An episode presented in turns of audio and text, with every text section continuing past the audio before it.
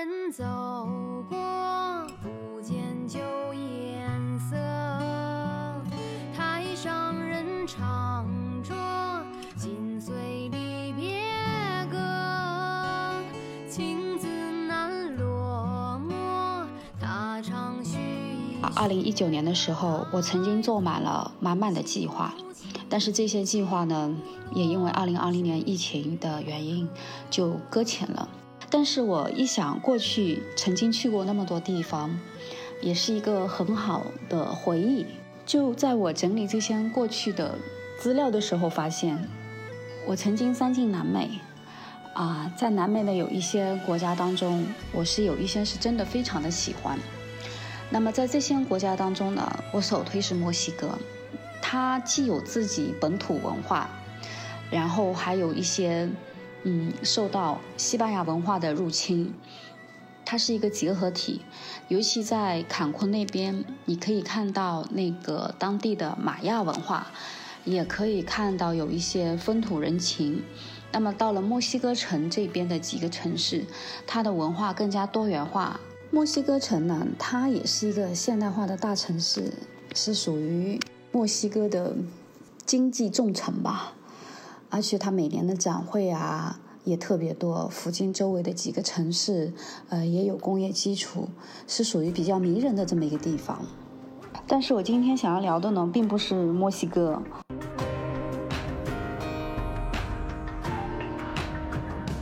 我自关山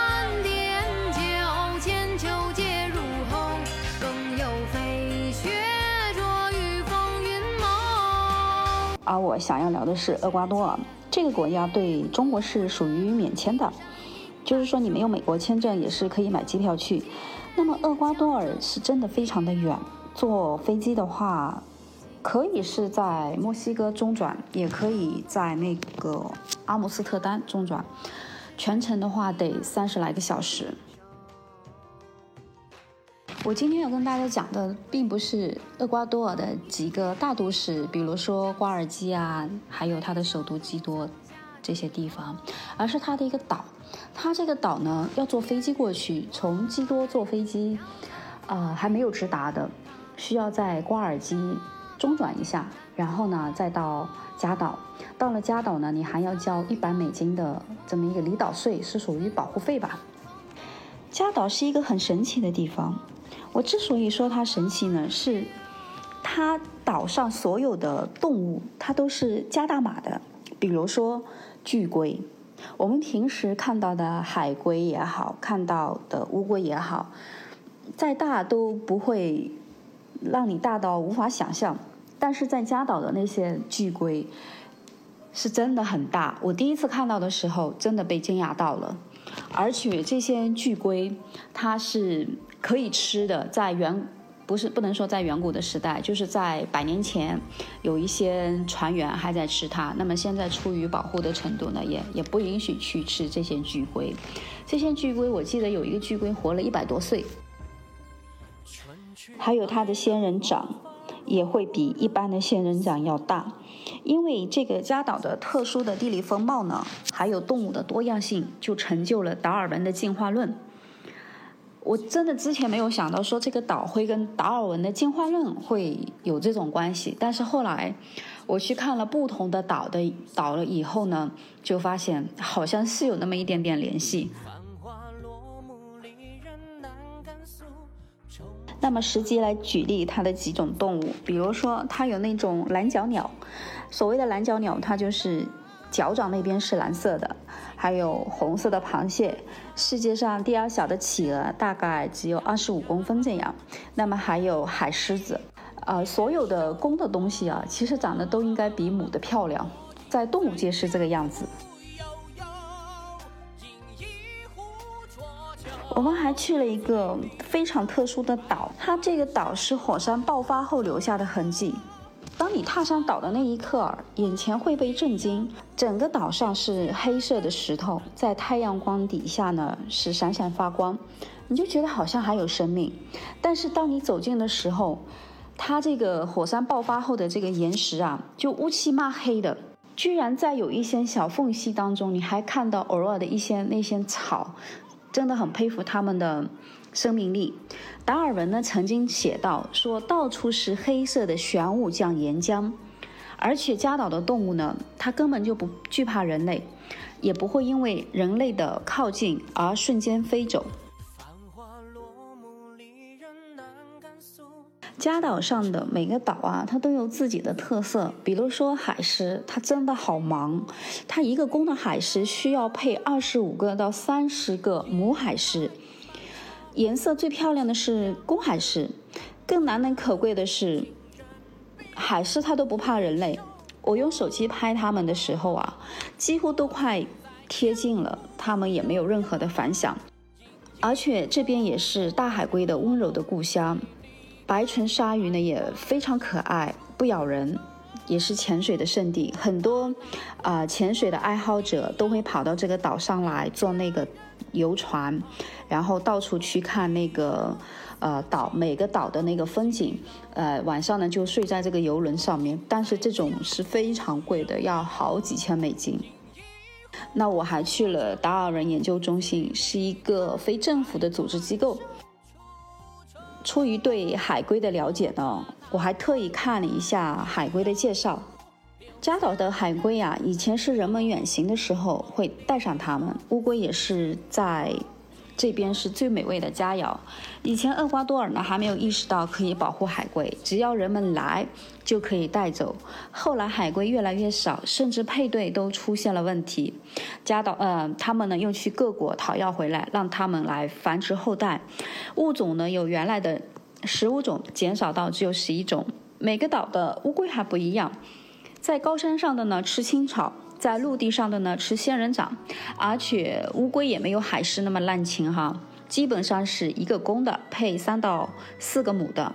金黄色的蜥蜴呢，据说子孙后代太多了，在那个达尔文那个研究中心的时候啊，工作人员就把它们分开。公的时有的时候呢，它太想念母的，它会去扒那个门。我们在那个龟岛的海滩上没有看到成群的乌龟，但是看到了不少海蜥蜴啊，它在晒太阳，在游泳，瞬间就被它们萌翻了，跟它们互动，它们一点也不怕人类，就是随便你怎么摆拍。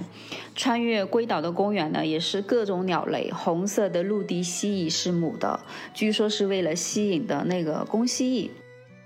大自然有的时候啊，真的比你想象的要奇妙。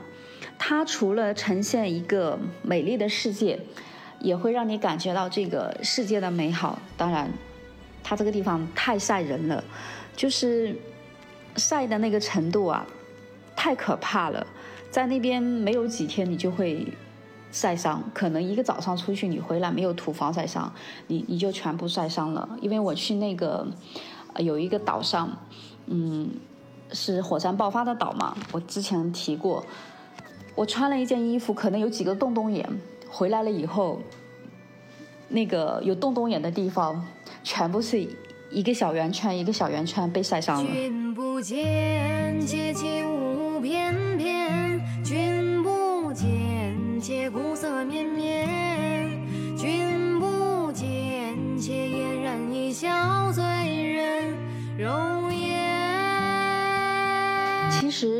在加岛这个地方，我想提到我曾经认识的一个美国人，我们是在啊瓜尔基转机的时候认识的。其实瓜尔基过来的时候转机飞机延误了，那么大家肯定会心里不舒服。这个时候呢，有一个美国的哥们就跟我聊天，然后呢。就跟我聊他去哪些地方旅行。那这个哥们呢，在今年二零二零年的时候跟我说去巴西秘鲁又去了两个月。我说你两个月在外面旅行，这个生活费怎么来处理？他跟我说他平时在美国工作那么半年，他说他就可以外出旅行两到三个月。他说钱花光了，大不了回去再赚嘛。那这个时候我就在想，美国的钱这么好挣吗？如果在中国的话。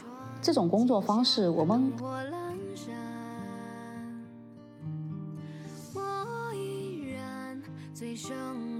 那我们在加岛的时候呢，这个哥们就告诉我他去哪个岛，然后我就告诉他我们去了哪一个岛。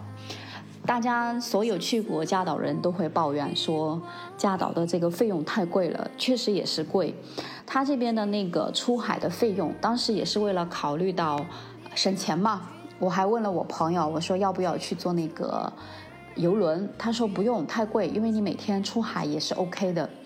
然后我们就每天就是早上从这个本岛去其他的岛上，一般要航行一到两个小时，然后在下午开回来。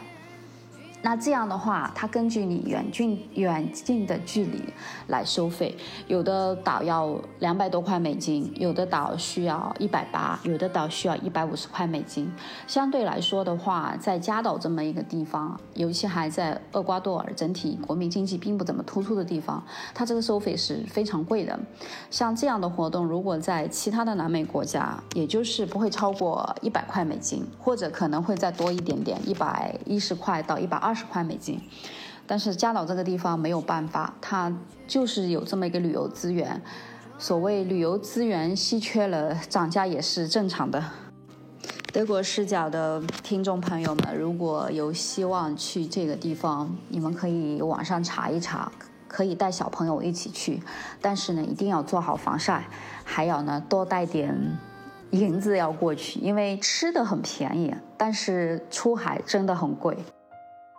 哦，呃，谢谢咱们的老听友雨落寒秋关于南美洲的这段奇妙之旅的分享，哎，让我们沿着达尔文的足迹见证了海龟，哎，那些慢条斯理却又温情脉脉的爱情。嗯，当然还有啊，这个仙人掌，呃的美国小哥，还有各种各样实用的信息，哎，都非常有趣啊。呃，但是听到最后呢，还是不仅让我想到南美洲有一个非常非常有名的作家，就是马尔克斯啊，他的《百年孤独》里面的一段话，哎，我给大家读一下啊，就是无论你走到哪里，都应该记住，过去的都是假的，回忆是一条没有尽头的路，一切以往的春天都不复存在。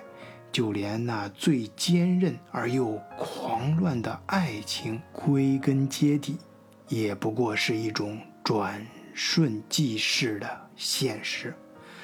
哎，这个就正如咱们韩秋说的啊，在开篇中提到的，这个二零二零年呀，嗯，这让咱们在二零一九年那么多美好的计划都搁浅了。哎，在各种无奈中啊。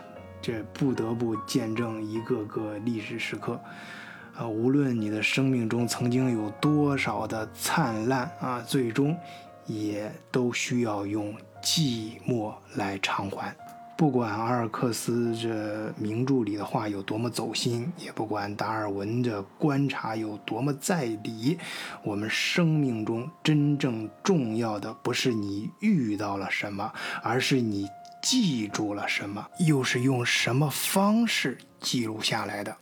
嗯，咱们德国视角啊，做这个散步系列，这也好几期了啊。嗯，这系列里我就是想突出啊，咱们听友各自自己自己讲述啊，自己那些呃最喜欢去散步的地方，哎，自己觉得最有意思的散步的地方，就是一定是自己。认为那是重要的，哎，自己想说的，自己想跟别人分享的那些事情。好，本期节目就到这里啊。呃，德国视角的社群是全宇宙最具亲和力的社群，欢迎大家 加入咱们的社群。入群方法都已经写在每期节目的简介里了啊。在这里，你可以跟世界各地的小伙伴，呃，尤其是欧洲的小伙伴儿啊，可以呃谈生活、谈理想、谈生意啊。呃，相信你也可以找到很多自己感兴趣，甚至是非常有用的信息。好，再次感谢大家，再见。我自关山点酒千秋皆入喉，更有飞雪着于风云梦。我是千里故人，青山应白首，年少有节，银枪乘风流。几载风雪卷。